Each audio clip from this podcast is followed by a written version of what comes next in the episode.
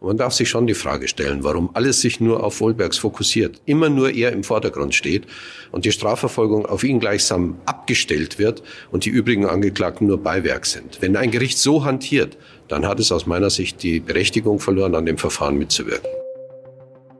Wohlbergs Verteidiger Peter Witting stellte erneut einen Befangenheitsantrag gegen die drei Berufsrichter der fünften Strafkammer des Landgerichts. Wittings Vortrag steckte voller harter Vorwürfe gegen die Richter. Und Joachim Wohlberg selbst fiel in dieser Woche vor allem mit einem lauten Wutausbruch auf, für den er sogar ermahnt wurde. Über diese und viele weitere Themen aus dem aktuellen Prozess gegen Regensburgs suspendierten Oberbürgermeister sprechen wir hier in unserem Podcast Sitzungssaal 104. Hallo, liebe Hörerinnen und Hörer, mein Name ist Sebastian Böhm. Meine Kollegin Christine Strasser war auch in dieser Woche an allen drei Prozesstagen ganz nah dran an den Geschehnissen im Landgericht, hat live aus dem Sitzungssaal getickert und uns wieder viele Eindrücke mitgebracht. Hallo Christine. Hallo.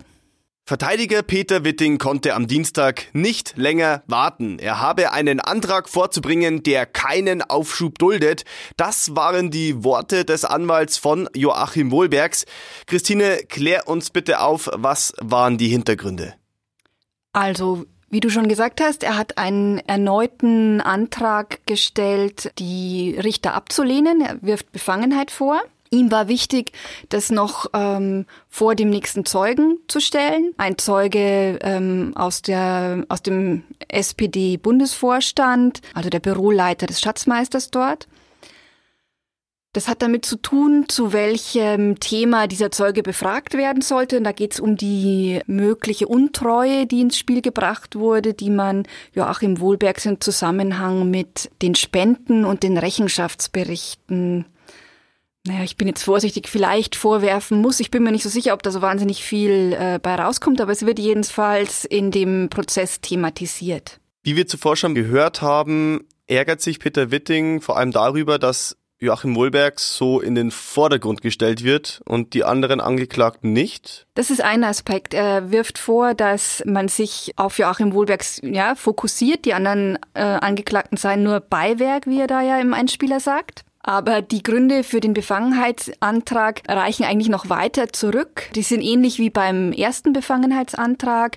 Es geht im Grunde wieder um diese Frage, darf denn eigentlich dieser zweite Prozess geführt werden? Ist diese Thematik nicht zu nah an der dran, die schon im ersten Korruptionsprozess behandelt wurde. Und vielleicht zum Hintergrund muss man wissen, die fünfte Strafkammer hatte ja schon mal abgelehnt, hier äh, den, eine Hauptverhandlung zu eröffnen. Dann gab es eine Beschwerde der Staatsanwaltschaft und eine Entscheidung des Oberlandesgerichts, das dann eben angeordnet hat, dass die Hauptverhandlung eröffnet werden muss. Stichwort Staatsanwaltschaft, denn da fand ich, wurde schon sehr deutlich. Witting sagte unter anderem, die Richter hätten sich vor den Karren der Staatsanwaltschaft spannen lassen. Ja, und das hat eben mit dieser OLG-Entscheidung zu tun. Das OLG ist der Argumentation der Staatsanwaltschaft damals ähm, gefolgt, warum es denn ähm, diese zweite Anklage äh, gibt. Und jetzt zwischenzeitlich hat sich auch hier die fünfte Strafkammer dieser Rechtsauffassung angeschlossen. Und was Witting jetzt vorgeworfen hat, ist, dass die Kammer nicht begründet hat, wie es denn zu diesem Umschwung ähm, gekommen ist. Und das müsse bei seinem Mandanten Joachim Wohlbergs die Besorgnis hervorrufen, dass das Gericht einfach beliebig oder willkürlich entscheiden könnte. Das äh, wörtlich so gefallen. Willkür, Beliebigkeit und eben auch der Ausdruck, man habe sich da vor den Karren der Staatsanwaltschaft spannen lassen. Schon sehr, also finde ich, sehr, sehr äh, markige Worte. Wie geht es jetzt weiter mit diesem Antrag? Wann und wie wird darüber entschieden? Also die Richter müssen dienstliche Stellungnahmen abgeben und dann entscheiden andere Richter über diesen ähm, Befangenheitsantrag und eine Entscheidung, das habe ich mir sagen lassen, muss innerhalb von zwei Wochen getroffen werden. Haben Sie Fragen, Anregungen oder Wünsche? Schreiben Sie uns eine Mail. podcast.mittelbayerische.de Am Dienstag sagte der Büroleiter des Schatzmeisters der Bundes-SPD aus, Er bestätigte, dass weder von der Partei noch von unabhängigen Wirtschaftsprüfern jemals die Spendenannahme beanstandet wurde. Was aber bemängelt wurde, war das Darlehen von Wohlbergs an seinen damaligen SPD-Ortsverein. Was heißt denn das konkret, Christine? Also das kam immer wieder schon auch in der Argumentation von Verteidiger Peter Witting vor, dass da eben diese Spenden überhaupt nicht so wahrgenommen wurden, als könnten die rechtswidrig sein. Und das ist für ihn ein wichtiges Indiz, wie man diese Spenden bewertet, im Hinblick darauf, wenn sie nämlich nicht rechtswidrig waren, sagt er, es ist äh, ein wichtiges Indiz, dass auch keine Unrechtsvereinbarung, was ja Voraussetzung wäre für äh, eine Korruptionsstraftat, dass auch keine solche Unrechtsvereinbarung ähm, vorliege. Das klingt ja schon mal ganz gut für Joachim Wohlbergs. Ja, das kommt natürlich auf die Bewertung an. Da ich weiß es nicht, wie das Gericht das mal sehen wird. Und man muss vielleicht auch mal einschränkend äh, noch einwerfen, ähm, wie ist das Verfahren denn in Gang gekommen? Und das war wiederum durch die Anzeige des äh, Landesschatzmeisters der SPD. Also es gab dann aus der Partei, wenn man so will, doch jemanden, dem das seltsam vorkam. Aber das stimmt, es war auch im ersten Verfahren immer wieder Thema. Bei den ganzen Prüfungen, die stattgefunden haben, ist es nie an den Ortsverein hier kommuniziert worden, dass mit dieser Spendenauflistung ähm, etwas nicht stimmen könnte. So, aber jetzt wurde ja noch was bemängelt, nämlich das Darlehen. Mhm. Da hätte sich ähm, Wohlbergs die Genehmigung in der Partei einholen müssen, ob er dieses Privatdarlehen an den Ortsverein geben darf. Das hat er unterlassen. Das ist jetzt natürlich keine Straftat, sondern da geht es um die Finanzordnung der SPD.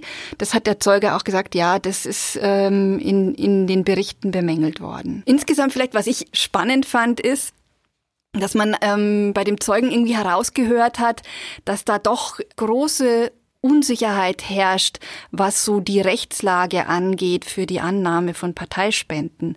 Weil er hat auf der einen Seite geschildert, man hat dann für die Spenden, die von den Bauträgern kamen, sobald man eben darüber informiert wurde, da könnte, könnten Spenden geflossen sein, die rechtswidrig sind, hat man sozusagen diese Spenden ähm, nachbezahlt.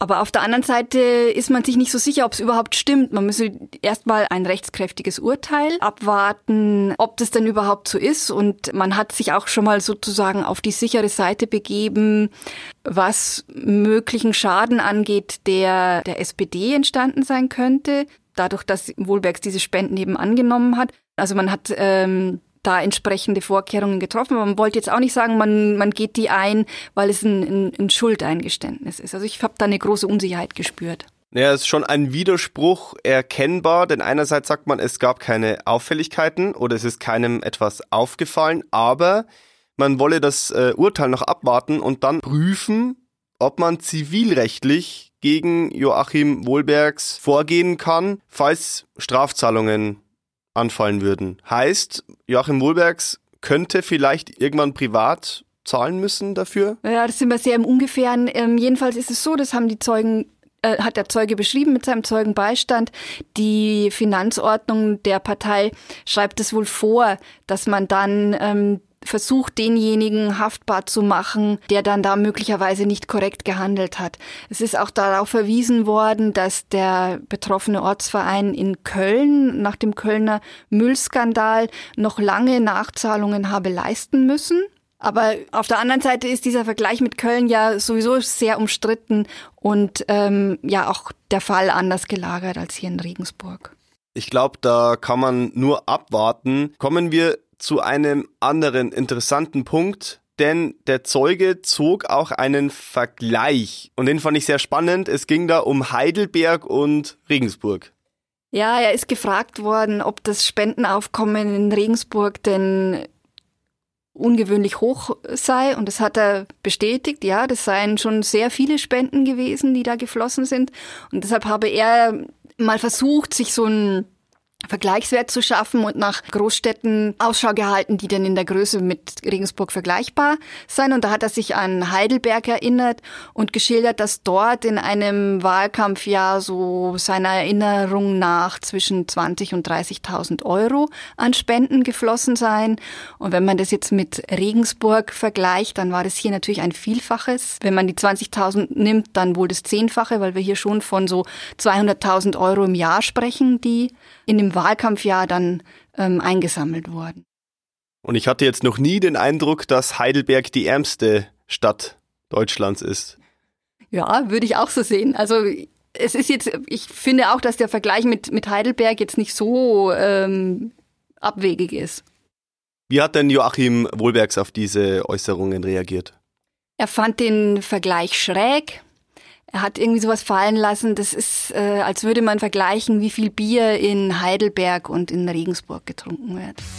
Efi Reiter begrüßt in unserem Podcast Hörsport regelmäßig Sportler aus der Region und entdeckt ihre einzigartigen Geschichten. Dieses und viele weitere Podcast-Angebote finden Sie auf mittelbayerische.de slash podcast. Christine, kommen wir zum Mittwoch, denn da wurde es laut im Sitzungssaal 104. Dein Lieblingsthema? Emotionen. Emotionen. Absolut, weil ich mit denen so gut umgehen kann. erklär's uns, erklär's uns doch bitte, was ist, was ist passiert. Ich glaube, es geht um Joachim Wohlbergs, oder? Ja. Also es war so, dass er sich nach einer Stellungnahme der Staatsanwaltschaft geäußert hat. Staatsanwalt Voigt hatte geschildert, was ich sag's jetzt mal mit meinen Worten, was er von einem Beweisantrag der Verteidigung hält. Ich habe dem entnommen, dass er wenig davon hält. Er hat unter anderem von möglicher Prozessverschleppung ähm, gesprochen und wieder eben die Rechtsauffassung der Staatsanwaltschaft dargelegt. Darauf hat Joachim Wohlbergs dann sehr ungehalten reagiert und auch, ähm, naja, zusehends lauter. Er ist mehrfach von äh, Richter Georg Kimmel ermahnt worden oder gebeten worden, leiser ähm, zu sprechen. Da hat er eher abgewunken und nur, ja, ja, er müsse sich jetzt wieder beruhigen und hat regelrecht durch den Sitzungssaal gebrüllt. Also Joachim Wohlbergs hat so Sätze fallen lassen, wie dass das alles Quatsch sei, was er sich hier anhören müsse. Inhaltlich ist äh, der Richter in der Ermahnung nicht darauf eingegangen. Er hat nur gesagt, er verstehe, dass dass hier zu Emotionen kommt. Er erwarte auch nicht, dass Wohlberg sich immer alles nur emotionslos anhört. Er dürfe auch inhaltlich durchaus scharf Kritik üben, aber es geht eben nicht in dieser Lautstärke. Ähm, ich habe mir das Zitat notiert äh, von Georg Kimmel. Ich kann Gebrüll im Sitzungssaal nicht dulden.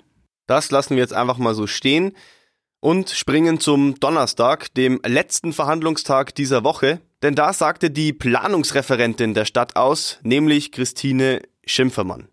Genau, unter anderem hat sie ausgesagt, es ging um das Thema auf der Platte, sprich um Spendenzahlungen, die dem IZ-Gründer Thomas D. zugerechnet werden und einem Bauvorhaben im Stadtwesten, das eben an einer Straße angestrebt ist, muss man sagen, die auf der Platte heißt. Also es ist da noch kein Baurecht geschaffen worden, aber die Thematik ist eben, hat sich äh, Joachim Wohlbergs aufgrund der Spenden hier besonders dafür eingesetzt, dieses ähm, Bauvorhaben möglich zu machen.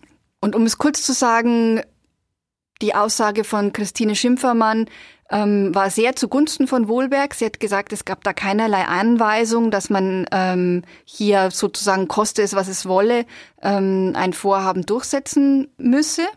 Er hat vielmehr die Verwaltung gebeten, Lösungsvorschläge zu unterbreiten. Er hat es schon unterstützt, dass dort Wohnbebauung stattfinden äh, könne. Das war aber so ein, eine grundsätzliche politische Haltung von ihm. Er hat es in vielen Bereichen äh, eigentlich immer unterstützt, dass ähm, Wohnbebauung ähm, in Regensburg stattfinden kann. Also hat er hier die Verwaltung ihren Worten nachgebeten, eben Lösungsvorschläge zu unterbreiten, wie das gehen kann.